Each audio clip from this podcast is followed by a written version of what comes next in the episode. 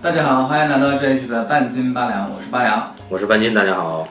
大家好，我是韩志鹏。哎，志鹏今天又来了。哎，前段时间啊，有一个彩虹旗事件，对吧？嗯，是。就是在我们大洋彼岸的阿曼尼卡，美国。对，嗯，一件大事。我觉得他发音不准。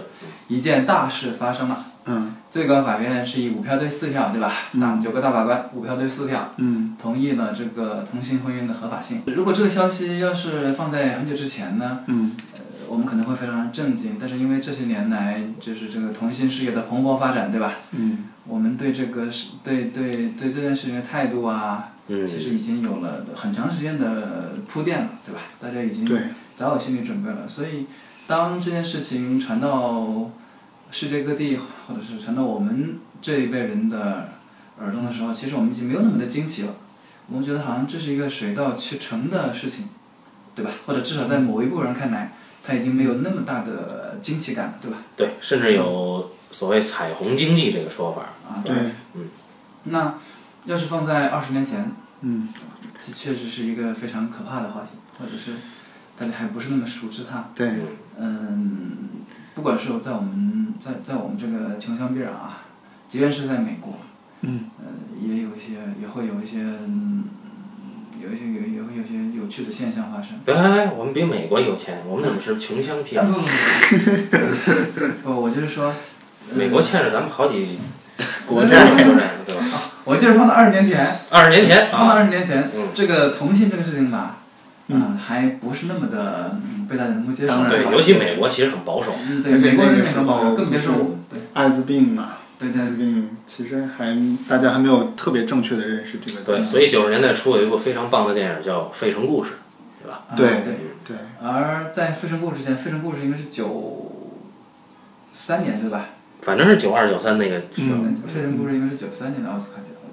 嗯，所以应该是不对，九三九四年吧。那跟他差不多同一时间，同样保守的，比他更保守的东方帝国啊，我们同样保守，比他更保守的东方国家，东方国度，东方国度。嗯，我们也有一部可以和《费城故事》有相似主题，不能说相似主题吧，他们其实不是那么相似。对对，我们不做比较，不做比较吧。对对对。那么呢，我们也有一部和同性有关的电影，嗯，轰动一时，那就是李安导演的《喜宴》。这个片子大家都看过啊，看过家庭三部曲第二部啊。对，我相信听我们这个听我们这个播客的人，应该基本上应该都是看过的。喜宴这个片子，它就是讲同性的。嗯。对。想啊，二十二年前，九三年的一个片子，它就已经非常大胆的谈到了同性这个话题。嗯，那它不是简单的谈啊，因为我们知道电影，你不能说只是抛出一个问题。当然，电影本身它并不负责解决问题，对吧？对。但电影要抛出问题的同时，要要把这个问题，要把它从各个角度，要把它去揭开，让你更加清楚的了解这个问题。嗯。这是一个电影故事的任务，对吧？嗯嗯。那么这个呢？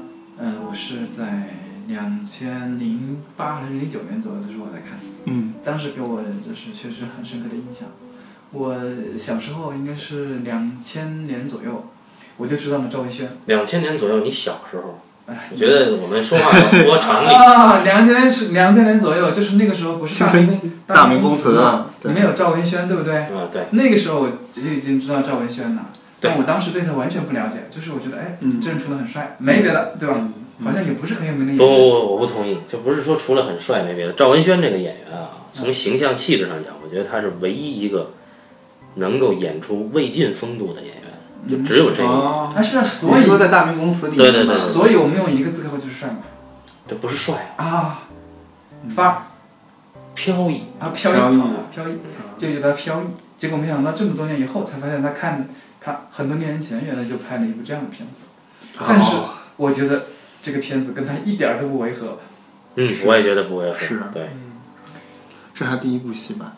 好像。第一部。第一部电影，对，他原来是空少，好像，哎呦，是吗？对，人家原来是空少。对，好像他以前不拍戏是谁跟他说让他去演个什么东西？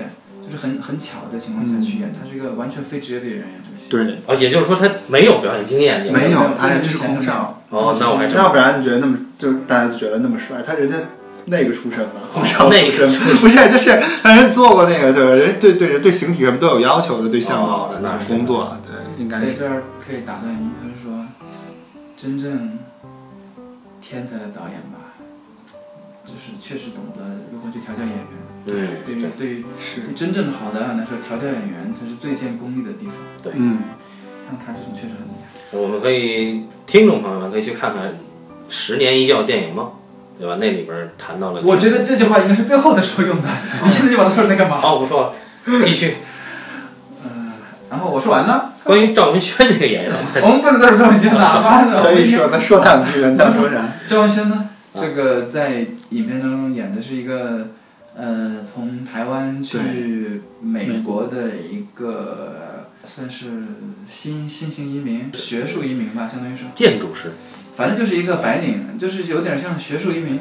啊，是吗？那大家知道，在九十年代的时候，因为那个时候，呃，我们国家改革开放多久，对吧？嗯，是从不管大陆啊，有大批大批的人去北去美国，但是我们却不知道，在那之前，台湾已经有了这种定向输送的这种这种这种习惯了，就是大批大批的台湾人就会都都去美国那边去读书啊，留在那边工作，而我们的主人公赵文轩饰演的 Simon，赵文轩饰演的伟啊，彤，伟彤，在赵文赵文轩饰演的伟彤，高伟彤啊，高伟彤就是这当中的一位年轻人，而他的家庭呢也非常的有意思。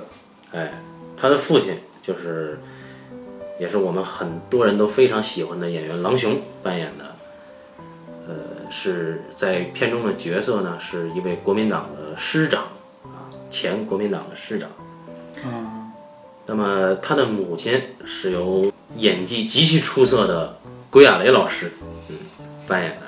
这两个人呢，对儿子呢是非常关心。虽然说他们远在台北，嗯伟彤在纽约，是吧？嗯，对，这是应该是一个传统的呃中国式家庭，对吧？对有父慈母，对，然后非常的有家庭，家庭里面非常的讲有规矩，有教养。他比那个时候同时代的中国家庭可能更传统，对，就是因为不过中国那个时候中国没有传统家庭，九十年代台湾应该是会有吧？对对对，但是那个时候大陆是没有传统家庭的。啊，都是被改造过了，是吧？对对对对 也对对，所以我们就得先继续说这个伟彤吧。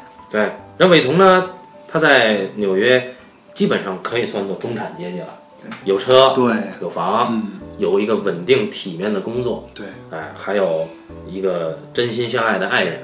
对，呃，但是呢，问题在于伟彤的这个爱人呢，只能是地下情人，他不能曝光，因为他的爱人也是一位男性，对是 Simon，对吧？对是一个美国本土人，白人。嗯可是戏剧性就来了，这伟童的父母啊，不断的写信催问伟彤在美国什么时候结婚呢？对吧？什么时候抱孙子呀？这这种，对啊，这这个到我们今天如今为止对每个年轻人，单身年轻人都面临的这个困境，对吧？对，那伟彤就很焦虑。作为一位孝子，对吧？嗯显然他是传统家庭出来的孝子，但是同时呢，他又有着新思想，在一个新的环境中啊，一个自由的环境中，嗯，那怎么办呢？于是故事就这样开始了，是吗？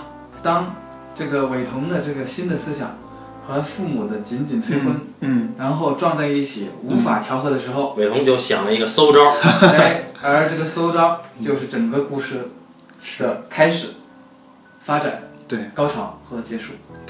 这个到现在没有变，现在也有所谓的行婚这种嘛，对吧？这个嗯对没有办法，对，但是它具体它这个后面怎么怎么样的细节呢？其实我们就不说了吧。对啊，这这个我不得不赞叹李安用演员啊，就是嗯那个喜宴那个片子里用的，就伟彤行婚的那个对象是高金素梅嘛，对那个金素梅在那个片子里的那个状态真的太漂亮了。啊，而且金素梅这个人，就是就是呃，没有看过电影的听众朋友可能不知道啊。嗯哎，这个人是神人，这个这个嗯伟彤的选择的方法是用的现在流行的行婚这种手段，嗯就找了一个女生，嗯然后跟她假结婚，然嗯后先把父母给糊弄过去。嗯而找这个女生呢，是高金素梅。这个高金素梅这个这个这个演员吧，我们先不说演员，就是在片中的这个背景啊，也很有意思。记住，她是一个来自上海的女艺术家。画家，嗯那有趣的地方就在这里：第一，九十年代一个人从上海到嗯北美；嗯第二，他是个画家。嗯，大家有没有联想到什么？没有啊。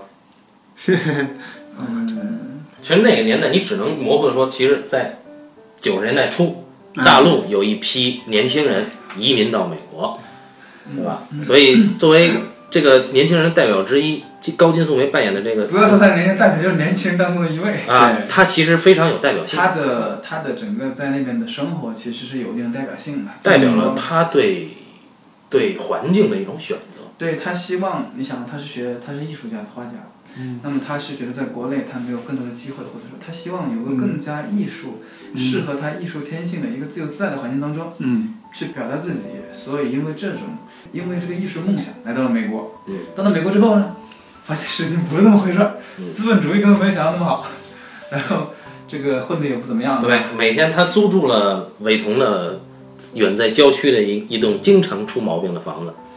房租他也交不上，啊，对，还不交钱。伟同作为一个很善良的房东呢，每次都被他欺压。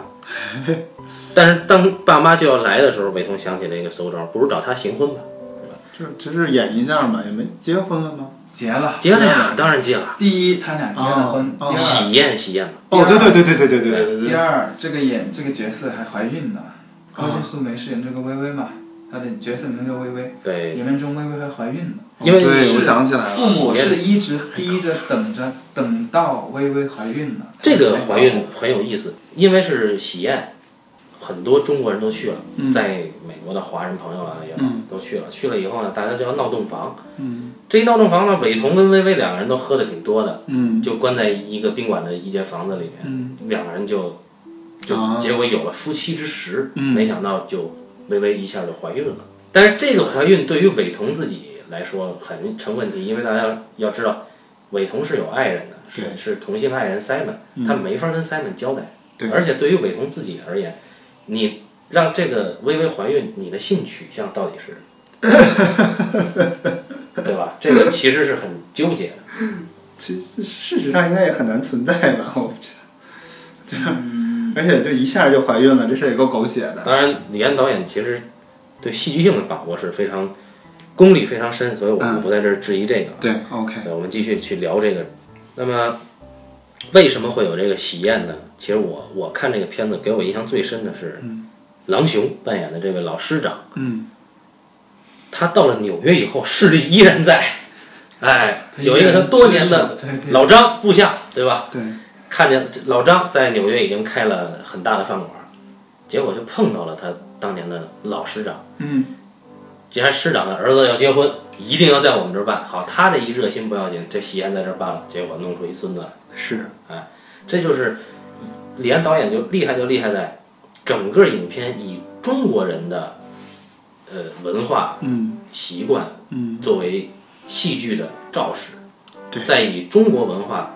习惯作为戏剧的高潮的一个煽动的动力，对，最后还是以中国的习惯把它做了一个结尾，因为是。最后没有答案，对，老头是知道的，到最后，对你这个说的特别好，就是他其实还是从那个，包括他选择这个讲述这个事情的角度，是从家庭家庭伦理的一个角度去讲，他不像好多西方的片子是可能从平权的角度，包括比如你提到的那个。那个费城故事什么的，其实他是讲他他不是一个，他是讲的是，其实跟社会相关的，是社会把它当成一个社会议题来讲的。美国人想法很简单。对，然后其实他没有考虑，其实但是其实这个事儿放在中国来说，放在华人社会来说，肯定最终是一个家庭关系的，他对家庭关系的一个冲击。其实我们没有太去，其实包括我们现在看待同性恋的问题，可能也并不会觉得说他对社会造成什么，就是他可能还是他首先他瓦解的是家庭细胞嘛，就是说他对这个有传统的家庭对对对，这个是，所以他其实从这个角度讲就很很很准确，很对。对，而且中国的智慧最高级，并没有分出是非对错，所以在最后，嗯，老师长老头全其实是全知道的。对，我们就朋友们可以去看。那么到最后，其实那个结尾是狼雄和桂亚雷的背影，嗯，看的其实既让人心酸又让人欣慰。到最后，完这个片子很高级，他没有给出一个像刚才八两说没有给出答案。影好的影片是不能给出答案的，因为生活是没有答案的，对对啊，其实都是很无奈的状态吧。这里面其实每个人都，他最后那结局也是每个人都挺无奈的。我觉得，就是你得你得。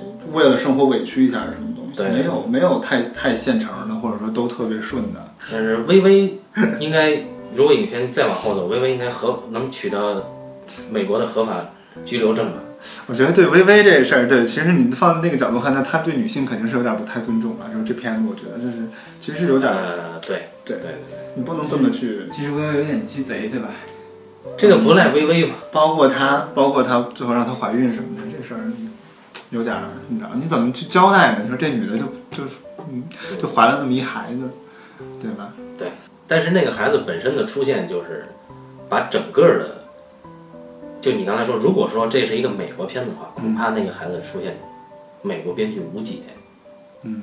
但是正因为是李安，他那个孩子出现，整个家庭关系才形成一个环。嗯。可能最后我们看到，大家站在一起里边有 Simon，嗯，有微微，嗯，有伟彤，嗯，有这个两个父母，嗯，说明这是一个家庭，然后还有一个肚子里的孩子嘛，嗯，那就成为一个闭合的环。如果少了一个，那么显然就证明。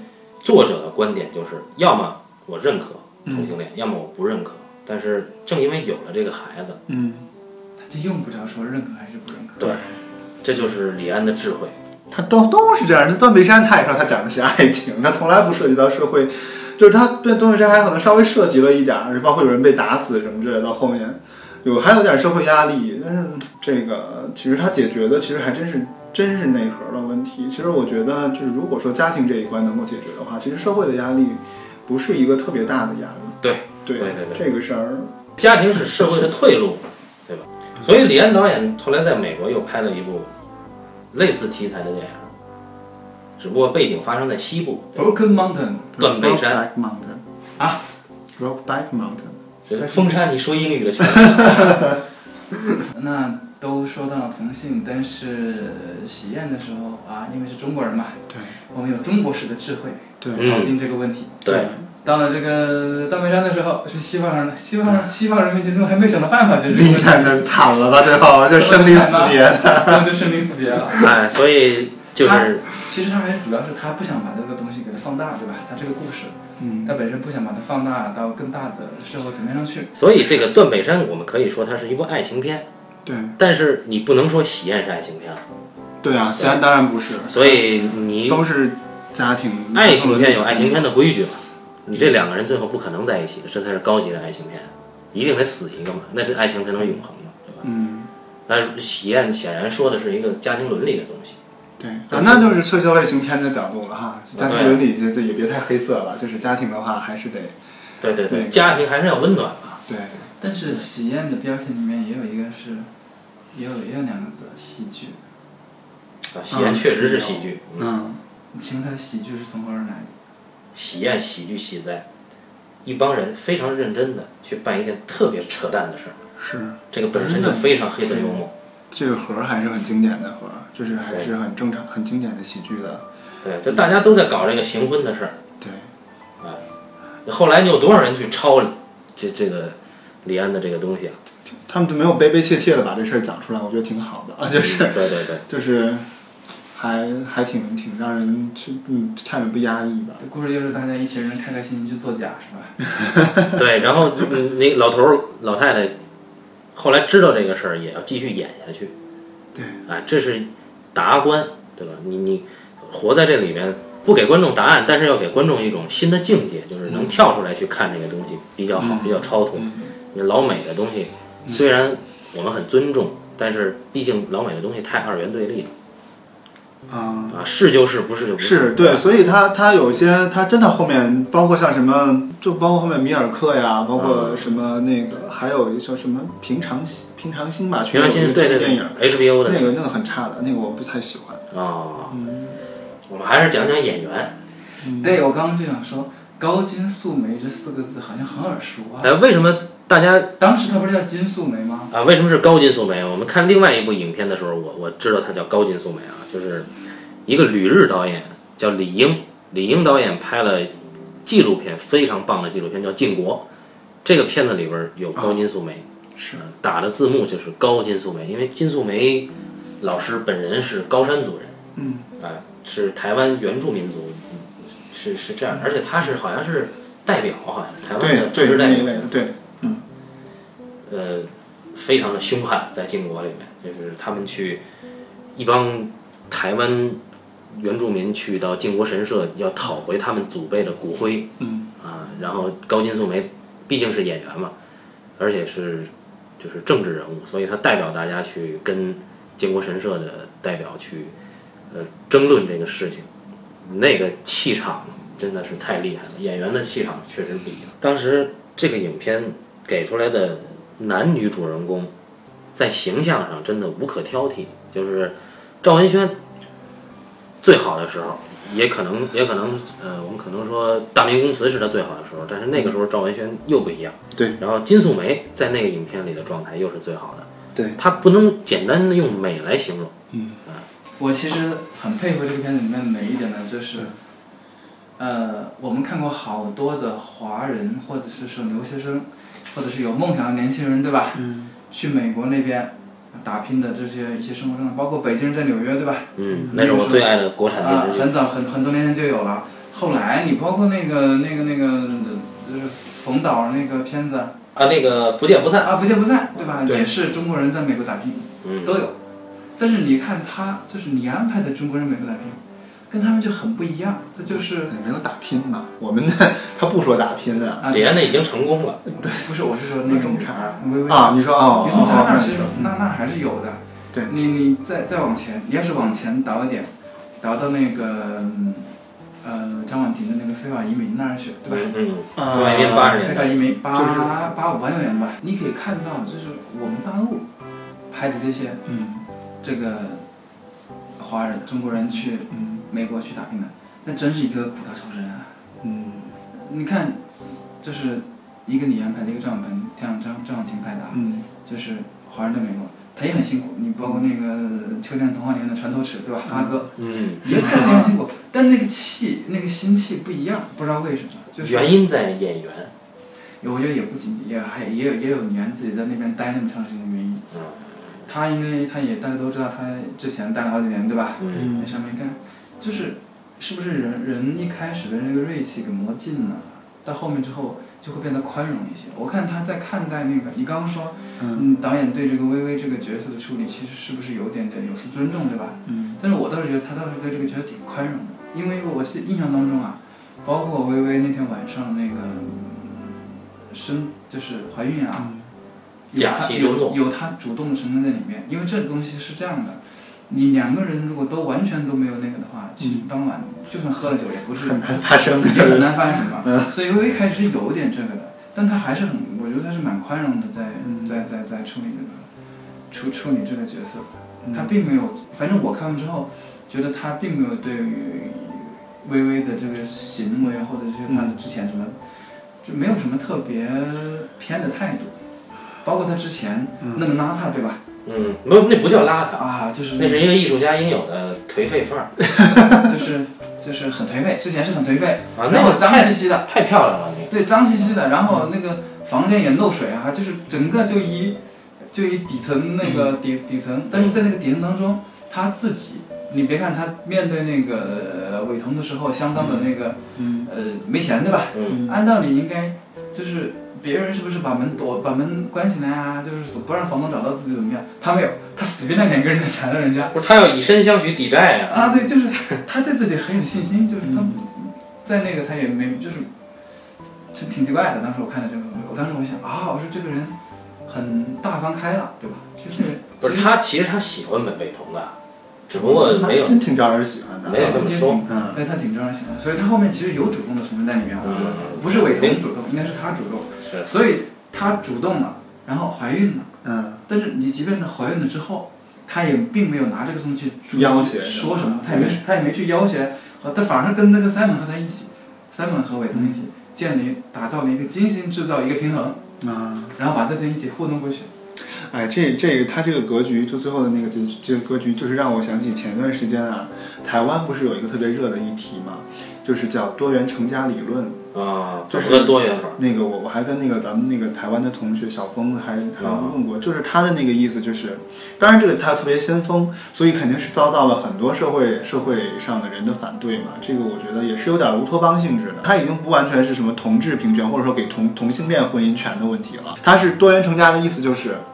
比如我们三个是好朋友，嗯，但是如果我们三个都是独身主义者啊，我们不想那个结婚的话，或者说因为我们由种种原因我们不能结婚的话，那我们三个是可以申请通过法律程序组成一个家庭的。当然，我们三个不需要有任何的肉体关系哈，只是只是朋友就好了，嗯，对吧？就是我们组成一个家庭，组成一个家庭之后呢，那我们就会享有一些，比如说福利，签在手术台手术的签字权、遗产的继承权。就是他其实是把家庭的观念扩大化，而不是说只有夫妻才能结成家庭。能养小孩儿，你要想就 OK，但是这个具体的细则，嗯，我觉得都要去谈。但是我觉得他这个构想是很有爱的一个构想，就是或者说，比如说一对夫妻和我，那就是就是我们都可以，因为他其实家庭只是就保保障你一些权利，遗产继承啊什么什么这些，就是只要你愿意就 OK。那就，等于颠覆了血缘关系和爱情关系。对，嗯，对。当然，很多男女结婚也并不也不是爱情。对对对对。呃，我认为我们应该首先说明一点，现在在这说话的三个人，呃，一个已经成了家，他有自己的家庭；另外两个也打算各自建立自己的家庭。所以，听众朋友们不要有另外的想法。我觉得有什么想法这个无所谓，我们不提供答案，对吧？但是我们觉得。我们在这，我是绝对不会跟志宏的家人组成一个家庭的。对，我们不会跟他组成一个家庭啊。我这对，就是只是举例子嘛。但是我认为这个制度其实是挺好的，就是因为我觉得这个社会上总是有一些人，就是说，说他可能由于种种原因他不结婚，嗯，或者是说他不想他结不了婚，对，当然肯定会有这种人，对，很多人。所以就是说，其实他这个多元多元成家法案呢，是给他们一个出口。就是说，当然，你你想要拥有就是长传统家庭的人，你还是可以传统传传统成家嘛，对吧？他不是说提倡这个，只是说有一些人通过传统的方式成不了家，那你必须要给他一个合法的保障，那就叫多元成家。因为这世界上，我相信不只是同性恋结不了婚，普通的任何人都有可能因为某种原因。对，以前农村老光棍太多了，那些娶不着媳妇儿的，就是你让他们。他们那成一个家嘛，对吧？有权利义务得到保障嘛。我认为这是特别好的一个法案。对对对。我必须承认它超前。但是这个法案多元成家，这个法案就太超前了，因为不不，你换个角度去想，其实，嗯，李安最后的解决，其实就是用的这个多元。多元。但是李安的那个解决是以血缘为基础，对，以爱情为纽带，对，最后多了一个骗局，这样组成了一个默认的东西。对，不管怎么样吧，我们可以猜到最后的这个韦彤、三本和薇薇可能会成为一个家庭。这个啊，你看，情感上可能会是，但是绝对法律上可能难点儿，是这个意思吧？大概是两千啊，二零一一年前后有个片子，美国片子叫《孩子们都很好》嘛。对，是那个谁嘛？呃，朱莉安·摩尔和那个安妮特·贝宁嘛，对吧？他们两个演一对女同性恋，然后他们抚养了一男一女孩子，他们是呃。捐精对吧？是找的是捐精，反正是应该是有血缘关系的孩子吧？对对对。哎，那么以这样一个家庭为故事发生的环境去讲，他们去寻找这个孩子生父的对故事，很有很有趣。对，快快，那那女的朱亚摩尔还出轨了。我们可以看出她很逗啊，她是另一个侧面丰富了这种就是十性别的对对对，二十年前李安拍了一个。然后二十年以后，还是会有人去对话，去在这个层面上继续做文章，啊！而且这个片子它是跳出二元对立模式的，它最后也没有给答案。对，它就跟片名一样，孩子们都很好。这个片名出来以后，你就觉得，哎，其实很超脱、很温馨，就孩子们很好就可以了，对对吧？这这这个再过二十年，我相信在这个层面上，还大家还是会讨论的。一部彩虹法案通过，我觉得不会影响根本人心人在心中的看法是。对。是慢慢去改变的，不是一个法案能够去改什么。你说，你说像美国这个种族的这个这个东西，到现在了，对吧？早就已经平等了，是就是原则上、法律上。但是你看这个，啊，我们莫论人非啊，美国美国的事儿，咱们不提美国那些东西啊。就是在喜宴里边啊，嗯，对我是想说说郎雄的，好，老师长郎雄这个人其实是一个儒将，可以看得出来，因为他本人，嗯，好像也写书法吧，在那个在这片子里面。对，就跟推推手也是他演的。对，推手他本身就是一个太极大师，然后书画了得。在这个片子里边呢，呃，身份上可能更高，就是是个国民党的师长。但同时呢，他其实是以书香门第的观念去教育孩子。他对韦彤并没有像像这个很多所谓的严父那那那样。对，就军人家庭里的那个父还不太一样。比如我们这边的石光荣，他跟他是截然相反的。呃，如果说，哎，你你对你如果说你这孩子，你赶上时光荣这样的，那你你你行婚都没法做了。说您算到，我们这儿没文化，所以啊，对，我们这儿没有文化，他也谈不上有什么儒将，这个就扯远了。都想说的是，狼雄的这个形象实在是天成的一个演员。是父亲三部曲里边，狼雄每一个角色，感觉都能像这个影片里，就是最容易让人先入为主相信他的那个人。嗯啊，就是我指的相信，就是我们观众去看一个电影，从看到相信这个故事，到进入这个故事是需要一个过程的。然后我们是从对演演员的认同去进入的。狼熊是那种天然的就能让人产生信任和认同的嗯形象。他的脸长长得真是太……对他本人的那个气质，真的。你不觉得你在说水池吗？啊，那你就说嘛。你应该说的更加细致一点，就是这个师长他到底是什么样的人嘛？你应该说的很清楚一点嘛。因为我觉得这个师长其实很很多料可以爆的。你们想啊。在第一，他如果是个书香门第的人，他为什么会成为在军队里面成为一个师长？第二，就是为什么他那个在美国碰见那个张叔叔是完全偶遇吗？什么意思？你以为这是个阴谋吗？不不不，你们有没有想过，他从台湾到美国来，他真的只跟他儿子去沟通，然后他在那边有，你刚说他那边有势力，对不对？你想唐人街那么多人，对吧？他他婚宴的时候，那么多华人都来了，嗯，那。他说明他还是很有面子的，对吧？那老张一句话不就都来了？不啊，你再有面子，是你师长的人啊，你师长的儿公子结婚，你你你跟他没有任何交情，其实只是慕名而来的话，其实很失礼的，在这个我们的传统中，其实非常失礼的。嗯，蹭饭，所以肯定是还是要跟他有点关系，对吧？你你搭上话，你才能你才有好意思来，对不对？不然你其实这种那个也也不对，对吧？有相当一部分是伟同的朋友。对，在那闹洞房的那帮，我知道有部分是伟同的朋友，但有很大一部分肯定，我是觉得啊，作为一个这样，你想后面后面的他显得多么的智谋深沉。我说这个市长啊，是是是，他有什么事情，他的椰子，他好几个地方，他其实他都知道，他的暗示，他甚至还懂英语，对吧？对，他是懂英语，他懂英语，这个点太他所有东西他都知道，他这么一个脑谋深算的人，他会只是这么啪嗒啪嗒轻轻松松就只跟他讲他儿子吗？之前没有做任何东西吗？我是不信的。如果你把他后面，如果他后面的智力等级啊。是九十九分，那前面他显示的好像他只有六十分，知道吗？但但是一个智力六十的人，他后面怎么会突然变成智力九十九了？我始终是持怀疑态度的。我觉得他可能一直都是智力九十九。他之前肯定已经做过什么了？我在之前在那个网上看到一个非常有意思的一个帖子，那简直是脑洞大开啊！这帖子这么说的，他说：“你们看到年轻一辈当中，韦彤、Simon 和微微是一个组合，对吧？嗯。但是你们有想过，老一辈当中是不是也会有类似的组合呢？”师长跟老张吗？对呀，他在想师长老张和归亚蕾选的妈妈母亲这个角色，会不会也是一个这样的行婚，然后最后生下一个儿子这样的这样的一个一个一个一一个组合？为什么？脑洞大了。为为什么？因为那个不是可怕啊，说错了，不是可怕，这个就不去了。不过，你要不说，因为他们说那个张，你想啊，那个骨灰级张管张管家对吧？实际上是管家张管家。也是陪他们也生活了很多年，副官嘛，也是照顾他很久，对不对？嗯。然后我听到这个脑，绝对是脑洞大开，我听着 这样也行，我靠。呃，这个吧，可以挖一挖。我们先不管脑洞大开怎么样，我的意思就是说啊，作为一个后面翻出来智力等级九十九的人，嗯在前面我相信他一定是有所。你看这个关于智力等级九十九这个，就狼熊这个形象，他后边怎么翻你都信。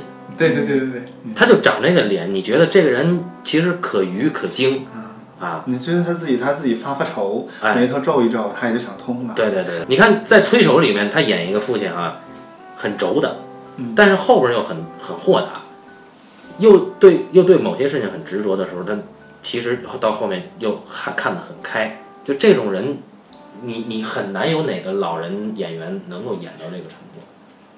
好像狼雄是没有李安是没有怎么训练狼雄的。嗯，你说李安训练这个《卧虎藏龙》里边，李安训练杨子雄、训练章子怡，训练的真挺够呛的。啊，但是狼雄好像真是挺天然的。我是觉得，其实对我同意你说的，然后我也觉得，其实，嗯，对于家长来说，妥协永远是必然的。嗯，所以我特别感动在于，就是他把这些东西写出来。其实不光是说。对孩子哈，不光是说你接受他的性取向的问题，嗯，是我们跟母父母辈的很多问题，其实最终还是以母亲父母辈的妥协。他这个是没有办法，就是所以我特别有的时候特别心疼，包括像我的父母这边什么，就是其实你想那是一个什么心态？嗯，就是他们从社会的中间。中坚力量就是他们曾经有过四五十岁的时候，在单位也需要他们，在哪哪都需要他们，家庭也是也是顶梁柱的时候。然后他们到了一个六十岁的时候，是谁都不需要他们了。其实是社会也不太需要他们，家庭其实我们也没有那么的需要他们。就是这个心态的调试，我觉得是特别特别的要注。就是要要心疼他们的，就是你们想想我们的那个失落感。比如说我们在一单位，就就就这么说吧，我们在一单位原来特棒，后来可能就是种种原因，对吧？假设说我们忽然间觉得没有受重视了，其实我们的失落感其实也是很大的，会有的。那你说父母当整个社会发现他完全要要 要让出他所有原来的权利的，就原来所有拥有的那些的时候，其实是挺可挺，我觉得挺心疼的。所以我觉得这篇就狼兄有这个，嗯，有这个，有对，就是他。他就面对社会就无力了嘛，就是我真的什么都管不了了。我让你要个孩子，你我或者我让你结个婚，你都办不到，那你就，那我最后只能委屈自己了。你说他能干什么呢？但是他最终还是选择了维护他自己身为一个父亲的自尊和形象，对吧？嗯。他第一，他什么什么事情，他都是忍字优先。第一，他懂英文。他他为了达到目的，他首先忍字优先。对。他不像他妈，他那个他太太就是郭亚玲演的那个。还有这儿调节那儿调节，这儿说那儿说，对吧？嗯。呃，这个典型的母亲形象啊，但是父亲不行，父亲在子女面前一定要维护他的权威。嗯。所以他就算他再想，他也要忍住，嗯，不动声色，嗯，接近目的，然后不失尊严的离开就 OK 了。对，对，我觉得这是特别体面的一种方法。就是对。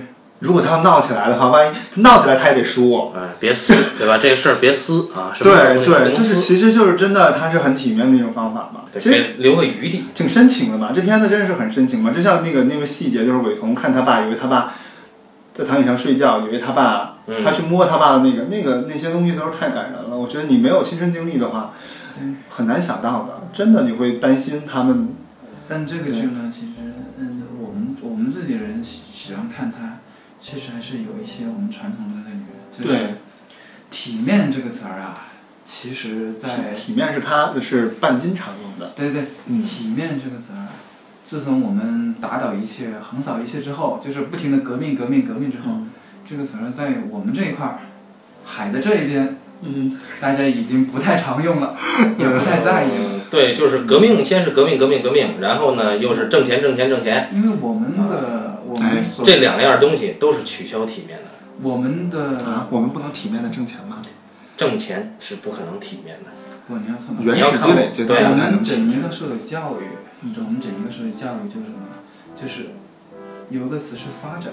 嗯。前以前我们提革命，后面提发展。嗯。这两种其实都是用后人推翻前人。我我我其实啊，我我个人觉得就是说。我对这个事儿看得很开，就是我觉得传统就是用来颠覆的。嗯，我从来不觉得说我们要怎么怎么保留，就是就这事儿就是它有它的生命力，就是你 OK 了，你你把它当古董供起来 OK 没问题，但是你就别在它用在社会规则上了。审美也是被颠覆的，以前女人裹小脚都都说美，就说不美了，全是被颠覆。我们现在不是谈传统的那个东西，我们只是说我们用这种嗯这种词儿吧，我们这个发展，你说的是我们的这种唯物主义的这些词。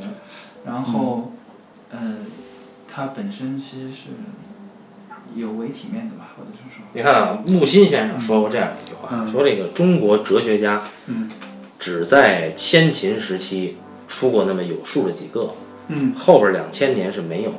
对。所以当唯物论进来的时候，嗯，中国没有任何东西能与之对抗。那当然，对抗不是说谁赢谁，而是一种融合。对抗的结果一定是融合，没有任何一个东西能把任何一个东西彻底杀死它。但是因为中国两千年已经透支了自己的哲学，嗯，所以当唯物论来的时候，我们一切都向唯物论看齐。那么革命，革命，革命，挣钱，挣钱，挣钱，全是他妈狗娘养的唯物主义。所以，嗯，不可能有体面。在唯物论进来的时候，其实它文化的话语权已经很少了。那个时候是战争的年代，是战争和那个。战争伴随着战争和权力而，我觉得我们是不是有点跑题了？那么我们再说回到演员，狼雄这个形象呢，就是，这志鹏已经提了，对吧？他，他其实承载了很多中国深沉的情感的这样一个形象。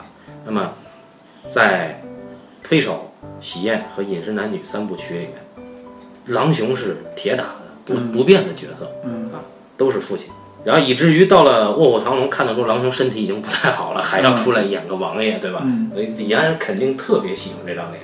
嗯为什么我不说归案雷了？因为我觉得这戏里面归案雷不如那个《饮食男女》里面的。啊我那我们我们先说一说赵文轩啊，为什么赵文轩演这个角色大家能信？嗯在我看来啊，就是华人里面演同性恋，能我能信的，或者说我能觉得让我看的舒服的，只有赵文轩和张国荣。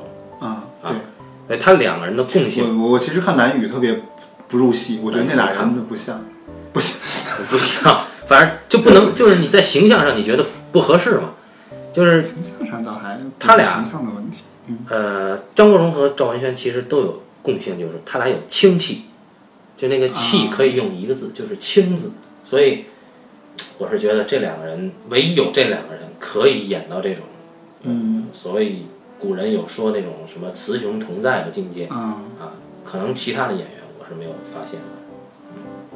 李安导演眼睛真是真毒，嗯呃，半斤说的很有道理。对于演员，李安导演不只是眼睛毒，就是训练演员其实也非常毒，对吧？包括在拍《卧虎藏龙》的时候，我们可以看看一一本书，叫其实是李安导演的嗯，呃《李安传》，对吧？是是叫《李安传》吗？不是十年一觉电影，对，那是主标题，副标题是《李安传》还是忘记了，但是反正不是是算是别人整理的，对吧？就是他张良背的？对嗯，大家可以去看一看这本书。对其中也提到李安导演怎么怎么看待陈凯歌导演，哦呃，就是不停的去跑电影节这件事儿。啊我们不要黑凯歌仁波切了好吗？啊，那那个 就是感谢大家收听这一期的半斤八两，感谢志鹏，然后我们下期再见。拜拜。我们也要感谢李安导演给我们提供的这么多可以谈的东西，对吧？我们已经完了。好吧。